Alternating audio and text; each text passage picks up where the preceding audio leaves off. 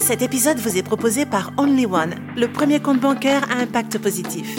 Sur les conseils de Jeanne, mon amie d'enfance, je viens de créer mon nouveau compte à impact positif. C'est un concept complètement novateur, totalement fait pour moi, m'a-t-elle dit. Il faut dire que mon dicton favori est Pourquoi faire compliqué lorsqu'on peut se simplifier la vie? Déjà, c'est facile d'utilisation. Pas besoin d'une notice de 30 pages ou d'avoir fait Matsup pour comprendre les fonctionnalités. Et vu le design, ça a même l'air plutôt cool à utiliser. Ils ont pensé à des choses et c'est la première fois que je vois cela. Je peux annexer mes autres comptes bancaires à celui-ci. C'est super bien pensé, ça va me permettre de me rendre compte en temps réel de l'état de mes finances. En plus, j'ai une notification sur mon téléphone à chaque achat effectué avec ma carte. Il faut vraiment être de mauvaise foi pour ne pas voir ce que l'on dépense.